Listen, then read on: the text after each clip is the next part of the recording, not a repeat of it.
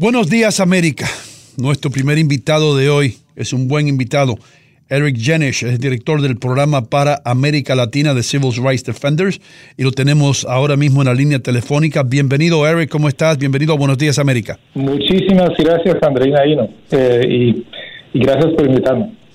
Bueno, eh, vamos a hablar de un tema bastante importante, un tema que se ha siempre mantenido como secreto, eh, y es el hecho de que Cuba tiene el mayor número de presos en el mundo. Ahora, mi primera pregunta es, ¿de dónde viene esta información?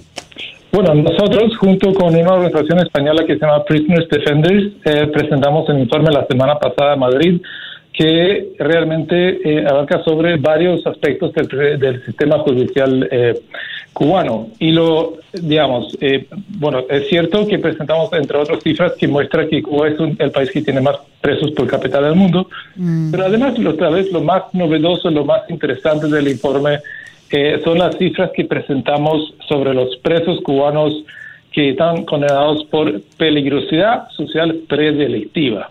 Y que es una figura, figura jurídica eh, muy cubana y significa que las personas son condenadas a prisión sin haber hecho nada. Son personas que los jueces consideran peligrosos socialmente y por eso los condenan a prisión a uno eh, a, cuatro años de prisión. Eric, dentro de estas cifras, ¿están considerando presos políticos y comunes también? Eh, no, en esta categoría no. Después hay otra categoría, la categoría de presos eh, políticos, ¿no? Pero solamente en esta categoría de, presos por peligrosidad social predelictiva, eh, nosotros encontramos 8.400 casos en las prisiones cubanas ahora. Y además hay más o menos 2.600 personas condenadas a este mismo crimen, pero a otros tipos de penas, digamos, como trabajo comunitario o prisión domiciliaria y eso significa que hay más o menos 11 mil personas condenadas eh, eh, por no haber hecho nada, porque la, el juez lo considera, puede ser personas desempleadas o, que previamente han cometido delitos o que molestan a los turistas o el orden general, o también muchas personas que se quejan del gobierno, que gritan abajo Fidel, o que se quejan del Partido Comunista, etcétera, en reuniones, ¿no? Y, y Eric, una, una curiosidad, yo soy cubano. Y yo sé lo que pasa allá, más o menos estoy enterado, tengo familiares allá. Y lo que ocurre siempre es que el gobierno cubano, cuando eh, lo ponen en, un foro donde todos los otros países, especialmente las Naciones Unidas, y esto sale a relucir, lo primero que dice el gobierno cubano es, pero vengan a Cuba y pregúntenle al pueblo si ellos están oprimidos, si son puestos en cárceles. Y por supuesto, lo que no saben muchas personas es que a esa persona que le habla a un reportero y que le dice la verdad acerca de la situación, también es puesto en prisión. Entonces no se sabe nada y ante los ojos del mundo parece que Cuba es un paraíso, pero como tú dices, hay 8.400 presos y la mayor parte de ellos estoy casi seguro que es porque no están de acuerdo con el gobierno. Bueno, es, difícil, eh, difícil eh, saber eso en realidad, ¿no? Muchos seguro pero muchos también, porque porque los jueces los considera o considera que molestan eh, que molestan al gobierno, digamos, por por por no por no vivir según las normas que que, que ha, establecido el gobierno, ¿no? Pero lo que es extra interesante, ¿no? Digamos, eh, los casos que nosotros hemos encontrado eh, muestran una, una falta de del derecho eh, a la justicia, eh, pero tremenda, porque en los en los em, en las condenas que, eh, que, que, que, digamos que el, el juicio presenta hay una síntesis y en esa síntesis es casi literalmente el mismo texto en, en, en muchas muchas de las de las condenas, ¿no? Hay un hay una síntesis aquí que tengo aquí que es muy particular y muy común. Muchas personas han recibido el mismo texto en su juicio y que dice, ah, esta es una mujer eh, que fue condenada a prisión en Santa Habana en el 2018. Y el síntesis del, del, de la condena dice que probada que la acusada no se encontraba vinculada laboralmente y fue advertida por su jefe de sector ya que se dedicaba a la prostitución y al asedio al turismo. Además de poseer en esa pésima conducta en su lugar de residencia, eh, etcétera, etcétera, etcétera. Digamos, es, es una condena a una persona eh, por, porque el juez no le gusta su manera de vivir. Y por eso fue condenada a dos años de prisión. Y, el mismo texto figura en muchas de las condenas que nosotros hemos recibido. Y eso, lo, y eso es lo, típico, ¿no? Que no que son personas que viven afuera de las tal vez normas del Partido Comunista y, y por eso son eh, condenadas a, a, prisión y a largas eh, condenas, ¿no? Creo que esto tiene un poquito que ver eh, con, con un eh, texto que leí en este informe que me llamó la atención precisamente porque no lo entiendo mucho, ¿no? Y habla de que las ONG han llamado la atención sobre los llamados antisociales, presos que no han cometido delito, pero que se les declara en estado de peligrosidad con posibilidad de cometerlo, es decir, anticipándose a un delito. Según eh, lo que nos estás explicando, tiene que ver un poco con esta inquietud que tienen las ONG, ¿no? Exacto, es exactamente eso. nosotros y una, esta organización española eh, que trabaja junto con nosotros, que se llama Prisoners Defenders, es lo que nosotros hemos investigado. Eh, eh, justamente eso, ¿no? de que hay 8.400 eh, eh, cubanos en prisión ahora por, por condenados a prisión por peligrosidad social predelictiva, se dice dentro del sistema mm. judicial cubano. ¿no? Es una figura judicial, la, la predelictiva. es una figura que existe en el, en el Código Penal cubano. ¿Pero solamente existe en Cuba o en otros países existe esta figura? Pues eso no podría decir, pero en, en, ningún país democrático y en ningún país que respeta los, de, los derechos, humanos, se podría eh, condenar a una persona eh, a prisión por no haber hecho nada o por no, no, no han no han probado que la persona ha hecho algo criminal.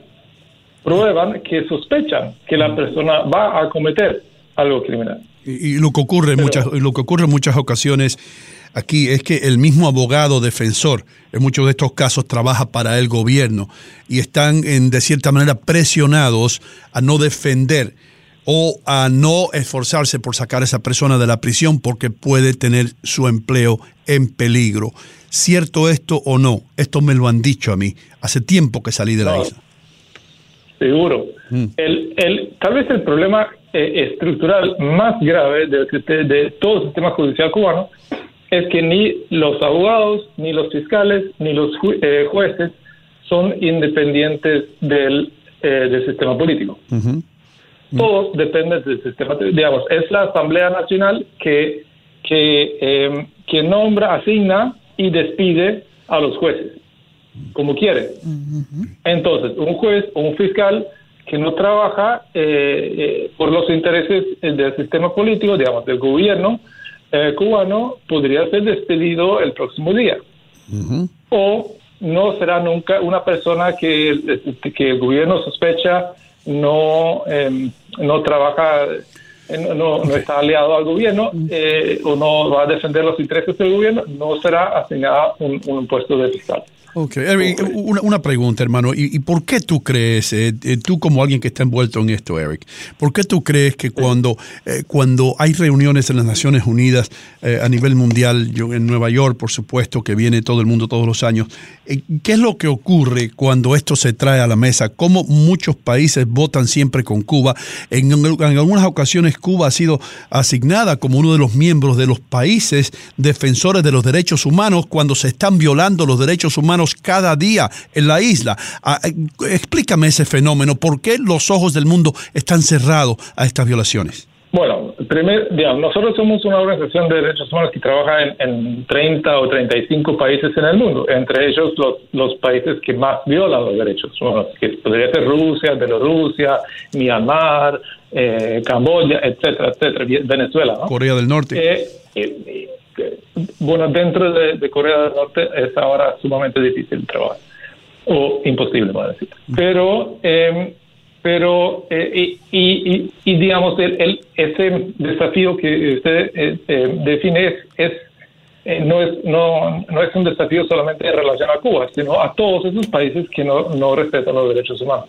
Y el problema general es que no hay una obligación para un país ser democrático o respetar los derechos humanos si el país no lo quiere hacer. Mm. Y Cuba no ha, Cuba ha firmado en la Declaración Universal de los Derechos Humanos y el, el, Pacto Internacional por los Derechos Civiles y Políticos. Lo ha firmado, pero no los ha ratificado, digamos, significa integrado en el sistema judicial del país. Y eso significa que el, único instrumento que tiene el mundo para realmente obligar a un país a, respetar los derechos humanos es, es si el país mismo primero eh, dice que va a respetar los derechos humanos. Pero, pero Cuba, no, no, como no ha ratificado el Pacto por los Derechos Civiles y Políticos, nunca ha confirmado que sí va a respetar esos derechos. Y por eso está en el vacío. Pero, eh, y, el, el, y el problema es que países como Cuba, Venezuela, Rusia, muchos otros, eh, digamos, son eh, electos para, por ejemplo, eh, eh, la Comisión eh, de los Derechos Humanos de Naciones Unidas en, en, Ginebra.